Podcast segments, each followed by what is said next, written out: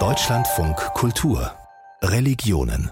Mein Name ist Anne-Françoise Weber und ich heiße Sie herzlich willkommen zu dieser Ausgabe von Religionen, in der wir uns mit wilden Körperzuckungen beschäftigen wollen, mit rauschhaften Zuständen, mit unaussprechlicher Gottesnähe, kurz mit Ekstase jede Religion war ursprünglich mal sehr ekstatisch, also das kann man auch anthropologisch belegen, dass mhm. Ursprünge der Religion eigentlich immer in schamanistisch-ekstatischen Momenten bestanden hat. Und dann aber, was man, was man in allen großen Glaubensgemeinschaften sieht, dass die Ekstasen eigentlich mehr oder weniger rausgemäntelt wurden. Das sagte Paul Philipp Hanske neulich in unserem Programm. Er ist Mitautor eines Buchs über Ekstasen der Gegenwart.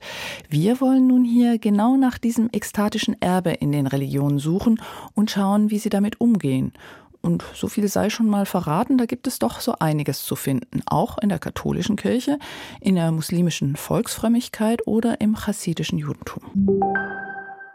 Wir sind mitten im Karneval und nicht nur in den Hochburgen wie Köln, Mainz oder Düsseldorf wird heftig gefeiert, oft tagelang mit vollem Einsatz, manchmal sogar bis zum Exzess. Karneval ist aber auch eng mit dem Kirchenjahr verbunden, denn diese Zeit zum Feiern, die steht ja genau vor der Fastenzeit. Aber war das eigentlich im Kirchenkalender so vorgesehen, dieses Feiern im Rausch? Und überhaupt, wie passt das zusammen? Ekstase und katholische Kirche? Brigitte Jünger hat mit zwei Kölner Geistlichen darüber gesprochen.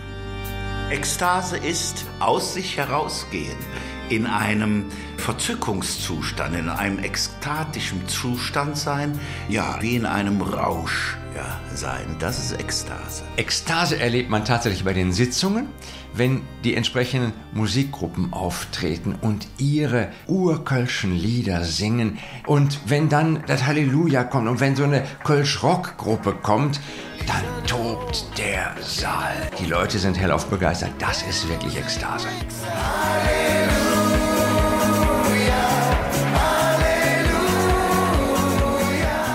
Willibert Pauls, Diakon und Thomas Frings, Priester, treten seit Jahrzehnten nicht nur am Altar in Erscheinung, sondern sind auch feste Größen im Kölner Karneval. Thomas Frings ist Mitglied im Verein der Nippeser Bürgerwehr, deren Mitglieder wegen ihrer orangefarbenen Uniformen auch Apelsinenfunken genannt werden. Erst vor kurzem ist er von ihnen zum Feldheiligen ernannt worden. Der Feldheilige, äh, den Titel kann nicht mal der Heilige Vater verleihen, das ist der Regimentsgeistliche. Der Feldheilige heißt er, der Feldheilige.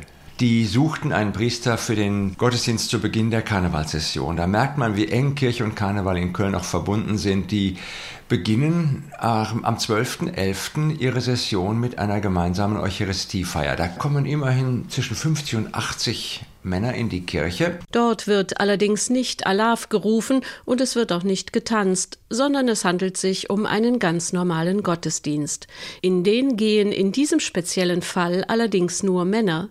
Denn auch wenn die Frauen im organisierten Karneval mittlerweile längst aufgeholt haben, geben in den allermeisten Karnevalsgesellschaften weiterhin die Männer den Ton an.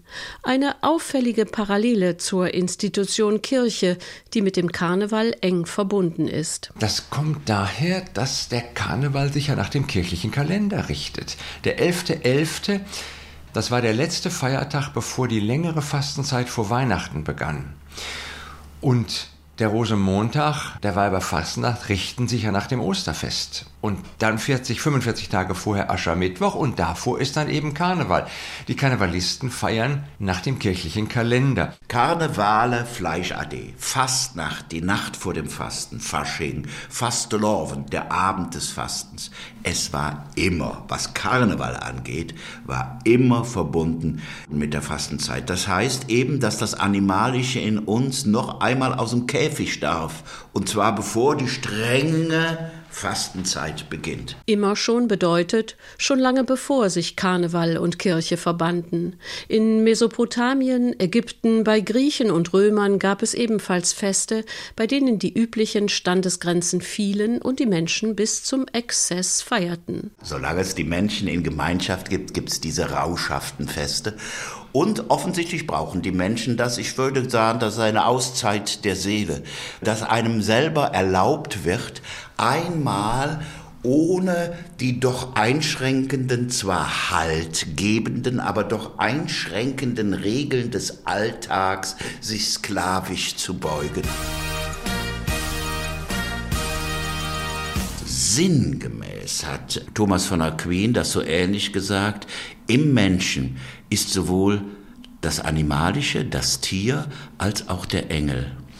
Und Ziel eines christlichen Lebens ist nicht den einen über den anderen siegen zu lassen, sondern beide miteinander zu versöhnen. Trotzdem lassen sich Ekstase und katholische Kirche nicht so reibungslos zusammenbringen, wie Thomas von Aquinas nahelegt jedenfalls nicht überall auf der Welt. Ekstase habe ich natürlich schon auch erlebt, auch in Kirche, aber nicht unbedingt nördlich der Alpen. Da müssen Sie dann in südlichere Länder gehen. In Afrika erleben Sie Ekstase in Gottesdiensten. Ich habe in Lateinamerika unvergesslich Maria Himmelfahrt, ein Gottesdienst in Recife, wo anschließend von den Emporen runter hunderte von weißen Ballons geschmissen wurden und alle riefen und sangen laut die Lieder mit und hielten dann ihre Bilder hoch von den Eltern oder den Kindern, wo sie um den Segen Gottes für baten. Das war schiere Ekstase in einer Kirche.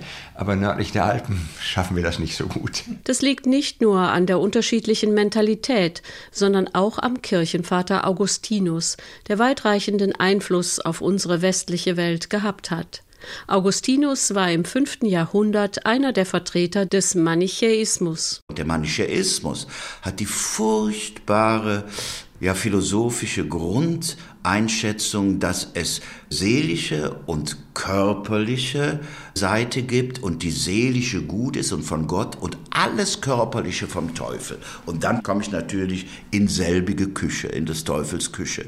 Augustinus hat allen Ernstes vorgeschlagen, ob es nicht möglich sei, durch Meditation und Training den Zeugungsakt ohne Lust auszuführen.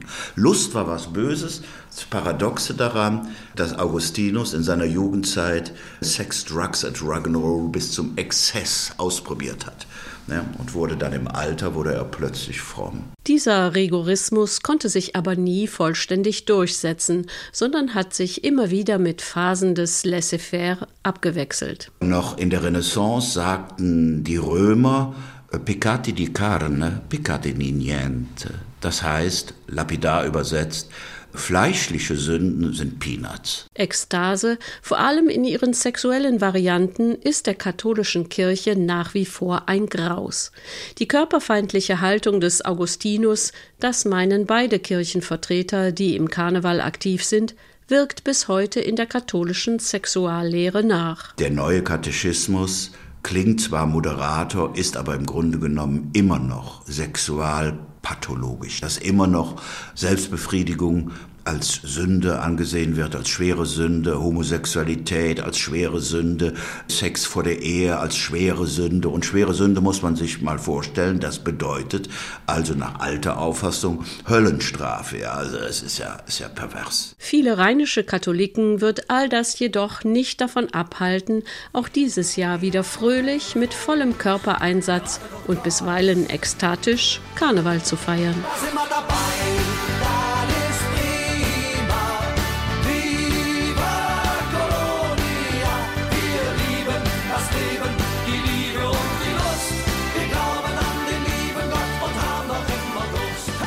Feiern mit dem lieben Gott, mit Lust und Durst. Dafür haben die Mainzer Jacken in diesem Jahr ganz offiziell die Unterstützung des Bischofs Peter Kohlgraf. Er wurde von einem Verein zum Patron des Straßenkarnevals berufen und er hat diese Aufgabe gern angenommen. Männer, die stundenlang im Kreis wirbeln, zum Klang von Trommeln hüpfen, andere, die in rhythmischem Sprechgesang immer das gleiche Wort hervorstoßen, oder Frauen, die sich zuckend zu Boden werfen. Das sind Formen der Ekstase, wie sie unter Muslimen und Musliminnen vorkommen.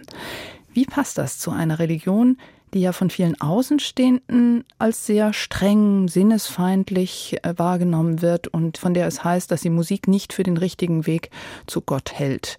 Das will ich jetzt mit Jürgen Wassim Fremdgen besprechen. Er ist Ethnologe und Islamwissenschaftler. Er war lange Jahre Professor für islamische Religions- und Kulturgeschichte und Leiter der Orientabteilung am Museum Fünf Kontinente in München. Sein neues Buch heißt Magie und Ekstase und im Untertitel Kleine Kulturgeschichte des unbekannten Islam. Herr Fremken, wer begibt sich denn heutzutage in einem islamischen Kontext in Ekstase? Das sind sicherlich Menschen aus den eher Unterschichten der Gesellschaft. Aus dem städtischen Proletariat, es sind Bauern, es sind Fischer, Nomaden, also sicherlich nicht Menschen also aus der Oberschicht oder aus der Mittelschicht, die eher einem Mainstream oder normativen Islam anhängen. Es sind Menschen, die einfach diesen Trost des äh, magischen Glaubens suchen und auch so eine Ventilfunktion in Zuständen der Ekstase suchen, um sich einfach von diesen Sorgen des Alltags zu entledigen. Und warum ist für diese Menschen dieser Zustand erstrebenswert? Geht es vor allem um die Verbindung zu Gott oder geht es eben auch darum, ja, wie Sie sagen, dem Alltag zu entrinnen, Lebensfreude da zu zelebrieren, wo mhm. andere Regeln das fast unmöglich machen? Es ist sicherlich natürlich eine sehr gefühlsbetonte Form der Religiosität, die wir ja eigentlich gar nicht so in den Blick nehmen, wenn wir von muslimischem Leben in Europa ausgehen. Das ist eher wirklich ein Islam von unten, ein Islam, der auch nicht viele Fürsprecher hat, der ja angegriffen wird und als Unglaube verurteilt, als Aberglaube verurteilt wird. Aber die Menschen fühlen sich darin aufgehoben, das ist ihr Brauchtum, das ist der Islam, den sie kennen, von ihrem Selbstverständnis her. Und ich denke, wir sollten sollten ihnen auch überlassen, wie sie sich selbst als Muslime definieren. Und es sind Formen der Religiosität, sinnlicher Religiosität, die sie über Generationen auch geerbt haben. Diese Zuwendung zu Heiligen, diese Bindung an Sufi-Heilige, die sie ja eigentlich in diesen ekstatischen Zuständen im Tanz verehren und immer wieder huldigen. Sie sagen über Generationen geerbt, auch aus vorislamischer Zeit geerbt. Also geht das wirklich zum Teil so weit zurück? Ja, diesen Formen des volkstümlichen Islam, den ich da beschreibe, das ist mir seit vielen Jahren ein Anliegen, ist so etwas wie eine Mischreligion, ist etwas Hybrides. Darin finden sich auf jeden Fall Elemente auch früherer autochthoner Religionen. Da leben also archaische Glaubenselemente fort. Und das ist ein lokal gebundener Islam, der man gar nicht exportieren kann. Wir haben ja diese heiligen Schreine eigentlich nicht in Europa. In Amerika gibt es, glaube ich, ein oder zwei von modernen Sufi-Heiligen. Aber im Grunde kann man das nicht exportieren. Ist ähnlich wie in der katholischen Volksfrömmigkeit, dass das an heilige Orte gebunden ist.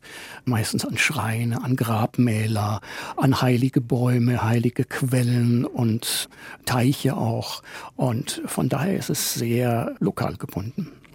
Einer dieser Orte, der kommt bei Ihnen immer wieder vor, das ist im pakistanischen Sewan am Schrein von Lal Shahbaz Kalanda. Und da sagen Sie, in diesem ekstatischen Tanz des Damal kommt es zu einer völligen Gleichheit der Geschlechter. Also tanzen da wirklich Frauen und Männer nebeneinander, mhm. miteinander oder sind das dann doch getrennte Räume? Der ganze Ort vibriert eigentlich von diesen Tänzerinnen und Tänzern während des jährlichen Festes, was zehn Tage, zwei Wochen dauert mindestens. Frauen sind schon mehr für sich und Männer auch. Manchmal mischt es sich sogar ein wenig, aber im Grunde ist das ja wie eine Verwirklichung einer Utopie, dass doch also, also ein Nebeneinander stattfindet im Tanz, aber auch der Konfessionen. Das sind ja auch nicht nur Muslime, Schiiten sowohl wie Sunniten, sondern sogar auch Hindus und selbst Christen, die doch zusammenkommen und diese heilige Quelle sozusagen anzapfen für sich, die Segenskraft auf sich übertragen. Darum geht es ihnen ja eigentlich. Und als Mittel, um in diese ekstatischen Zustände zu kommen und vielleicht auch diese Segenskraft nochmal anders zu spüren, gibt es also die Musik, es gibt mhm. den Tanz, es gibt auch Drogen an manchen Orten. Eigentlich würde man denken, alles religiös verboten, aber an diesen Orten ist es erlaubt. Absolut. Diese ganze Religion, die sich so leidenschaftlich äußert, wird ja doch vom Gesetzesislam, von dieser Religion der Moschee und seinen Vertretern, den Mullahs eigentlich verdammt, auch von sehr rational denkenden Reformmuslimen als abergläubisch angesehen. Und gerade Musik und Tanz wird verurteilt und die Anwesenheit der Frauen. Deshalb ist dieser Tanz, dieser Damal-Tanz, dieser ekstatische Tanz, der ja in Trance-Zustand Zustände übergehen kann, auch nur noch an sehr wenigen Schreinen zu bestimmten Zeiten eigentlich möglich. Aber das sind Orte, die offen sind für die Marginalen einer Gesellschaft. Also es sehr viele Frauen da, auch wenn die Männer sicherlich in der Überzahl da sind, aber es sind auch Tänzerinnen, die dorthin kommen, Prostituierte, Angehörige des sogenannten dritten Geschlechts, also Intersexuelle, Transsexuelle die auch doch diesen Heiligen, gerade den Lal Shabazz, verehren, weil er auch diese unmittelbare Gotteserfahrung selbst im Tanz erlebt hat. Es gibt ein Beispiel, was mir einfällt, womit vielleicht auch unsere Hörerinnen und Hörer in Kontakt kamen, wenn sie nicht nach Pakistan gereist sind. Das sind die tanzenden Derwische. Da gibt es ja, ja. durchaus Spektakel als Touristenattraktion in Istanbul und anderswo.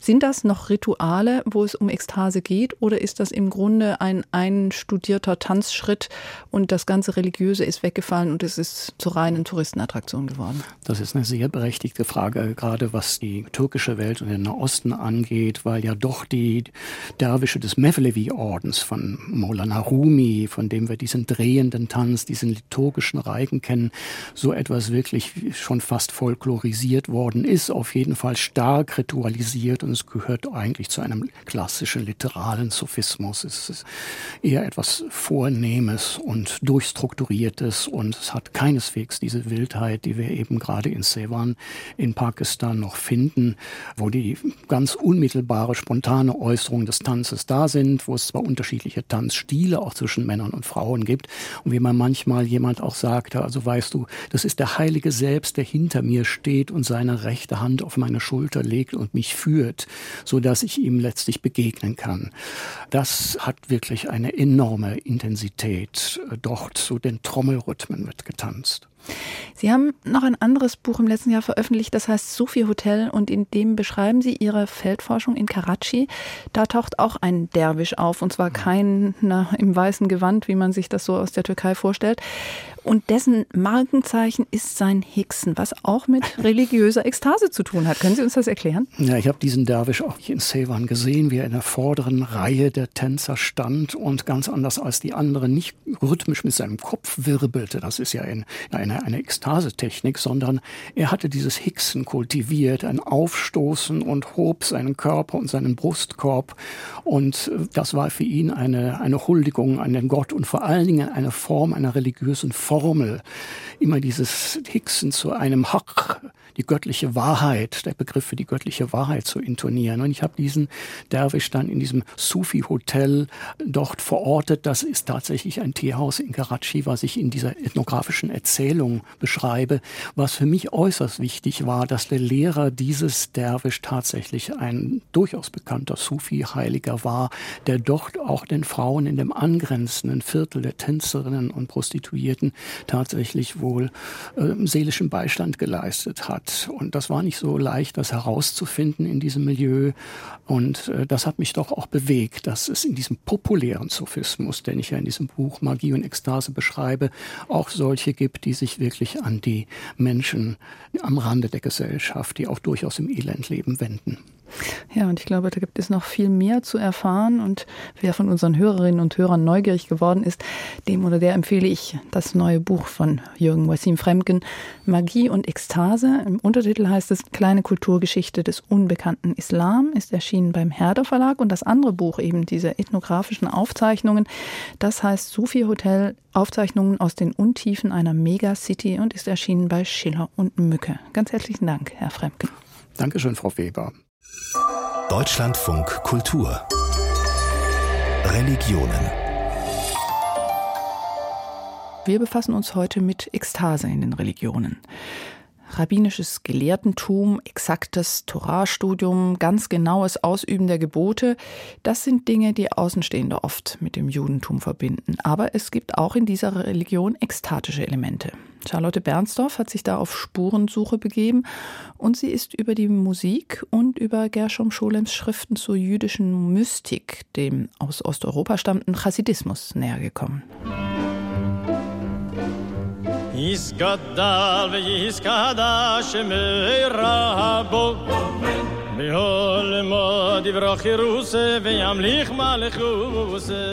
Mein Name ist Shmuel Barzilai. Ich bin den, äh, der Oberkantor der Israelitischen Kultusgemeinde in Wien seit 1992.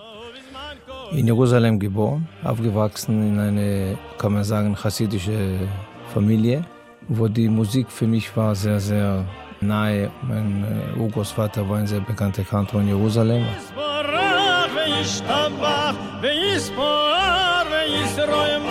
Schmuel Basilei kommt aus einer Strömung der Mozica Chassiden, die ursprünglich aus Polen stammen. Für sie ist die Musik nicht bloß ein Bestandteil des Gebets, sondern sie ist das Gebet selbst. Viele ihrer Rebbes waren Komponisten. Rebbe, so nennen die osteuropäischen Chassiden ihre geistlichen Führer. Schmuel Basilei hat ein Buch über Musik und Ekstase, Idlavahut, im Chassidismus geschrieben.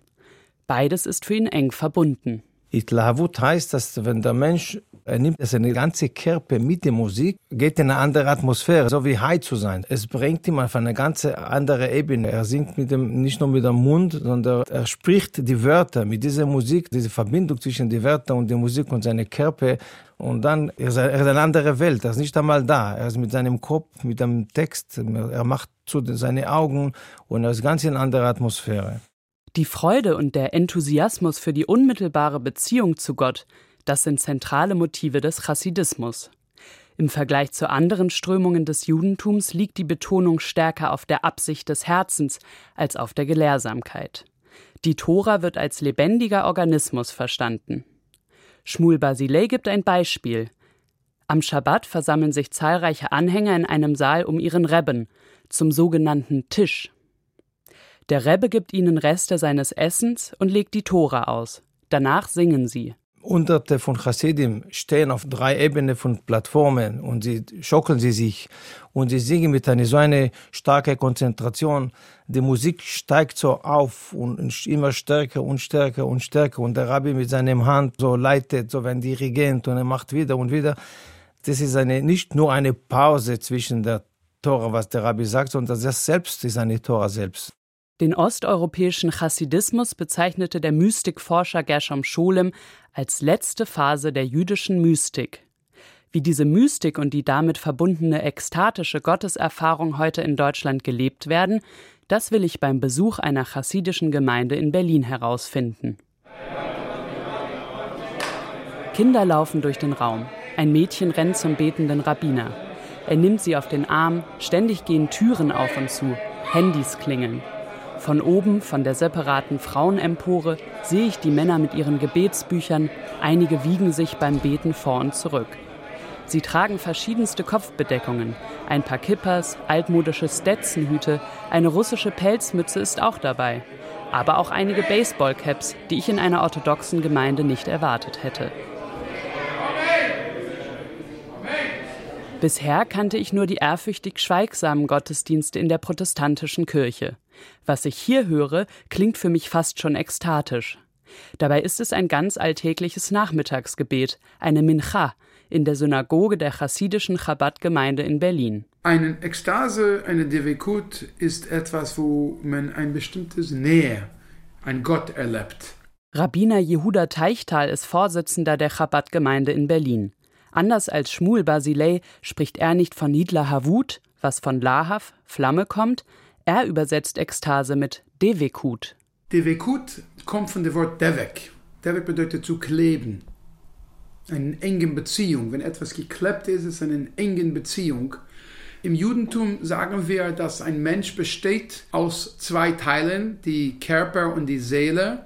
Der Körper zieht immer nach unten, die Seele wie eine Kerze immer nach oben zieht. Auf meine Frage hin, ob die Ekstase in seiner religiösen Praxis eine Rolle spielt, lacht Rabbiner Teichtal kurz. Ich muss an Gershom Scholem denken, der schreibt, dass die jüdischen Mystiker sich nicht gerne über die geheimen Vorgänge des religiösen Lebens aussprechen. Sagen wir so, die Wahrheit ist, dass es ist gar nicht angestrebt, diesen Ebene zu erreichen für jeden Mensch. Viel wichtiger ist, man soll versuchen, eine intensive spirituelle Nähe an Gott zu haben, aber die ultimative Ziel ist, das wiederzunehmen und integrieren zu können in dem Alltag, in dem tagtäglichen Leben. Die Ekstase im Sinne einer mystischen Transzendenzerfahrung sei heute sehr selten, sagt Rabbiner Teichtal.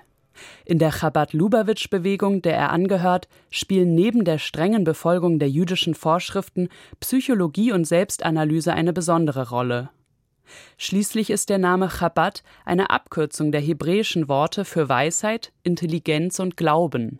Die Idee ist, dass man soll wirklich konzentrieren und versuchen zu verstehen, was wir tun. Nicht einfach das praktizieren, weil das uns traditionell übergereicht war, sondern wir sollten wirklich forschen und verstehen und eine Beziehung mit Gott aufbauen zu können. Das fordert Intellekt, das fordert Weisheit, das fordert Konzentration und Wenn es ein intellektuelles Fundament hat, dann sind die Emotionen etwas, die gewurzelt sind. Wenn man Rabbiner Teichtal so sprechen hört, scheint er nicht viel mit den ekstatisch tanzenden chassidischen Männern in Israel und Umanen der Ukraine gemeinsam zu haben, von denen Videos auf YouTube kursieren.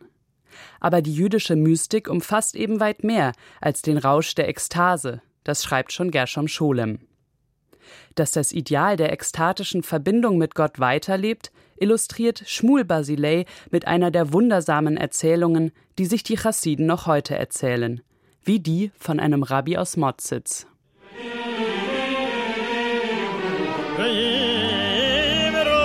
War eine Geschichte, wo er musste in Berlin eine Operation haben und er wollte die Narkose sehr, sehr minimieren, weil man sagt, wenn es Narkose, man kann vergessen ein bisschen unsere Weisheit, was wir gelernt haben.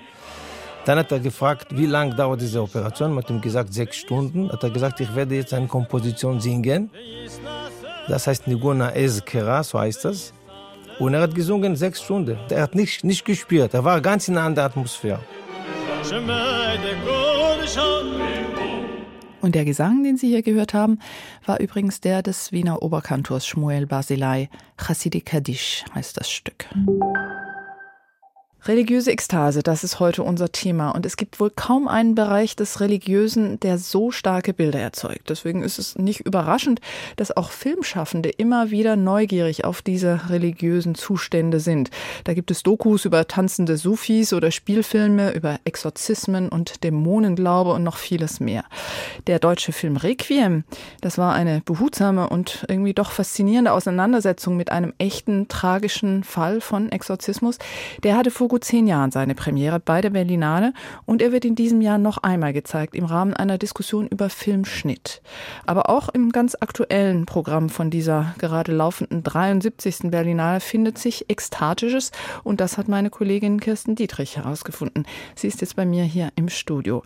Frau Dietrich, wo haben Sie denn religiöse Ekstase bei der Berlinale gefunden? im westafrikanischen Senegal oder genauer in dem Film AI, African Intelligence. Regisseur Mattia Diawara taucht da ganz tief ein in einen sogenannten Besessenheitskult, den die Lebu an der senegalesischen Atlantikküste praktizieren. Und zu diesem Kult, da gehören kleinere Rituale, sogenannte mystische Bäder, und es gibt große sogenannte Dub-Rituale. Da tanzen vor allem Frauen so lange, bis sie wirklich so außer sich sind, dass sie in Kontakt zu Geistern kommen. Und das wird von den Beteiligten vor allem erstmal als heilend erlebt. Das ist aber auch wild, anstrengend, befreiend. Man sieht im Film aber auch so die fürsorgliche und gemeinschaftliche Seite. Also Zuschauer und Priesterinnen kümmern sich zum Beispiel um die Tanzenden. Sie reichen ihnen Wasser, sie achten darauf, dass sie sich nicht aus Versehen entblößen. Also das ist ein Ritual von ganz erstaunlicher Kraft. Die Hauptfigur Merbi, eine Priesterin, die älteste Frau im Dorf, ist, sagt sie, 100 Jahre alt und leitet und tanzt über mehrere Tage hinweg in diesen Ritualen. Das klingt ja sehr spannend, was dieses Ritual angeht, an das man da eben nahe rankommt, tolle Bilder sieht. Aber was hat das jetzt mit diesem Titel zu tun? AI, African Intelligence, das suggeriert ja auch den Anspruch, das irgendwie mit diesem Nachdenken über künstliche Intelligenz zusammenzubringen. Wie passt das denn zusammen? Der Regisseur ist angetrieben von ja so einer Art Angst, dass ähm, sich westlicher Rationalismus wirklich ganz universal in der ganzen Welt breit macht und vor allem mit dem bevorstehenden Siegeszug der künstlichen Intelligenz, eben mit dem Durch Durchmarsch sozusagen der mathematischen Algorithmen befürchtet er diesen Siegeszug des Rationalismus. Aber ich muss gestehen, der Teil hat mir tatsächlich auch nicht so ganz eingeleuchtet, weil der Film zwar total interessante Parallelen hat, also dass man zum Beispiel weder bei der künstlichen Intelligenz noch bei diesen Besessenheitskulten letztlich weiß, wo das Wissen eigentlich herkommt. Aber viel tiefer reicht die Verknüpfung dann auch nicht, sodass ich aus dem Film vor allem ein ganz großes Plädoyer für vielfältige Weltsichten neben der rationalen Logik mitgenommen habe. Es gibt noch einen anderen Film aus Westafrika, der heißt Sira und spielt irgendwo in der Sahelzone. Das ist ja nun ein Gebiet, in dem es viele Konflikte und durchaus auch religiöse Verwerfungen gibt. Genau, und die Sahelzone ist die Bühne für ein Drama, in dem eine junge Frau, eben die titelgebende Sira, angesichts von brutaler Gewalt tatsächlich noch so etwas wie Autonomie über ihr Leben zurückgewinnt, zu einem hohen Preis allerdings.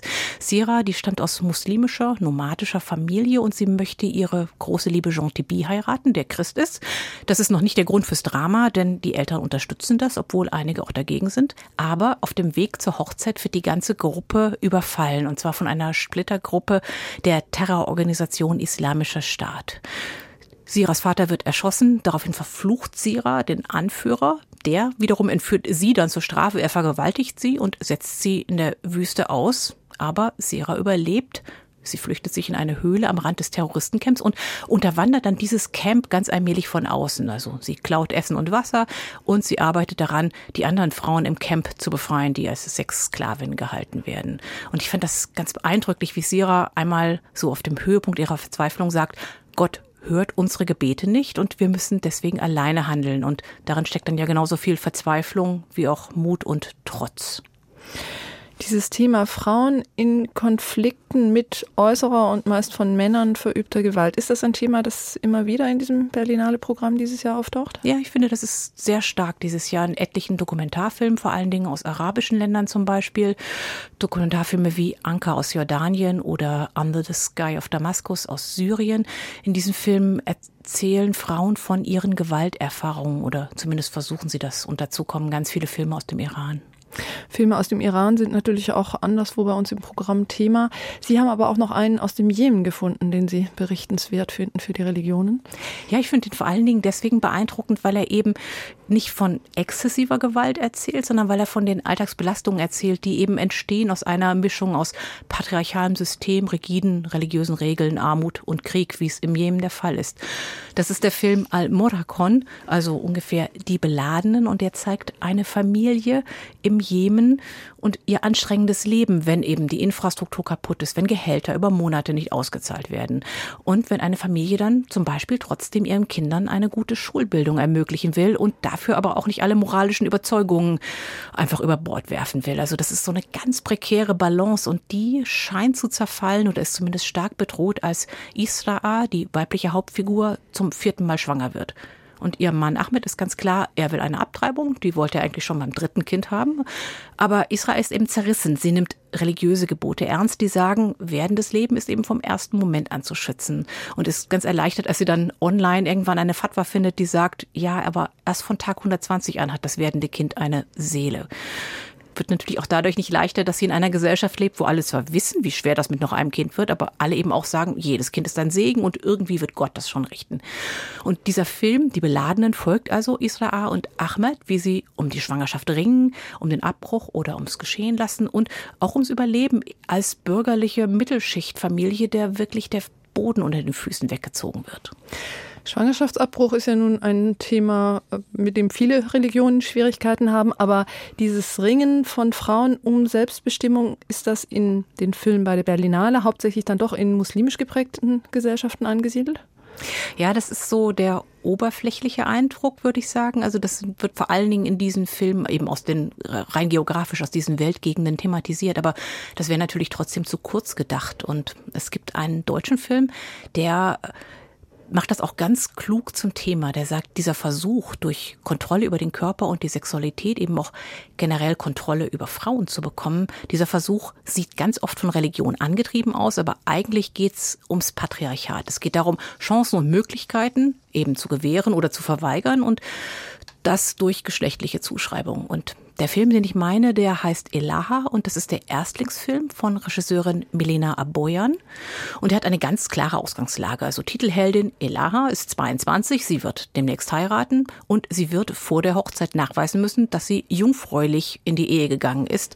Sie ist aber keine Jungfrau mehr, weil sie schon mal Sex hatte. Und der Film kreist dann um diese Frage, wie sie diese verlorene Jungfräulichkeit zumindest simulieren kann. Denn andernfalls gilt sie als Schlampe und die ganze Familie damit auch als ehrlos. Das ist aber ja nun ein Thema, was gerade Frauen in muslimischen Kulturen doch sehr umtreibt. Ist das da nicht der Kontext? Ja, das ist, äh, es ist aber kein religiöses Problem, denn der Film Elaha, der zeigt eine Frau, eine Familie, die eben kurdisch ist und welche Religion sie genau praktizieren. Das wird tatsächlich nie Thema, ob das nun wirklich islamisch ist, sunnitisch, ob es alevitisch ist oder ob es wie die Regisseurin selbst eine jesidische Tradition ist. Das spielt eigentlich gar keine Rolle. Also man sieht im ganzen Film tatsächlich kein einziges Kopftuch und trotzdem sind eben alle Frauen eingeschränkt in ihren Möglichkeiten durch eine Tradition, die eben vor allem patriarchal ist und Elaha will diese Tradition eigentlich auch gar nicht verlassen, aber wie sie sagt, sie ist eben manchmal mit den Regeln einfach nicht einverstanden. Aber es geht eben nicht darum, die Tradition grundsätzlich zu verdammen. Nein, so einfach macht sich's der Film nicht. Aber es ist natürlich schon klar, dass Elaha nicht darum rumkommen wird, unbequeme Entscheidungen zu treffen, wenn sie neben der Tradition eben auch sich selbst treu bleiben will. Vielen Dank, Kirsten Dietrich. Also wirklich viele spannende Filme bei der Berlinale. Noch die ganze Woche zu sehen, wenn Sie in Berlin ins Kino gehen können. Aber die gute Nachricht für unsere Hörerinnen und Hörer anderswo, zumindest der Film Elaha soll auch ins deutsche Fernsehen kommen und vielleicht auch in die Kinos hierzulande. Religionen gibt es im Radio immer sonntags um 14.05 Uhr. Und wenn Sie das Thema Ekstase weiter interessiert, dann schauen Sie doch mal auf unserer Website dieser Tage, deutschlandfunkkultur.de, denn da haben wir in einem Text so einiges zusammengetragen. Weitere Geschichten aus der bunten Welt der Religionen können Sie auch in unserem Schwesterprogramm, dem Deutschlandfunk, hören, in der Sendung Tag für Tag. Die Corona-Pandemie hat meines Erachtens eine Grenzsituation unseres Menschseins gestiftet und uns mit der Fraglichkeit unseres Menschseins zunächst mal konfrontiert. Tag für Tag. Das Magazin über die religiösen, ethischen und anderen Zusammenhänge des Weltgeschehens. Die Gerechtigkeit ist der Glaube eines Staates und Ungerechtigkeit ist sein Unglaube. Montag bis Freitag um 9.35 Uhr im Deutschlandfunk. Und jederzeit in der App DLF Audiothek.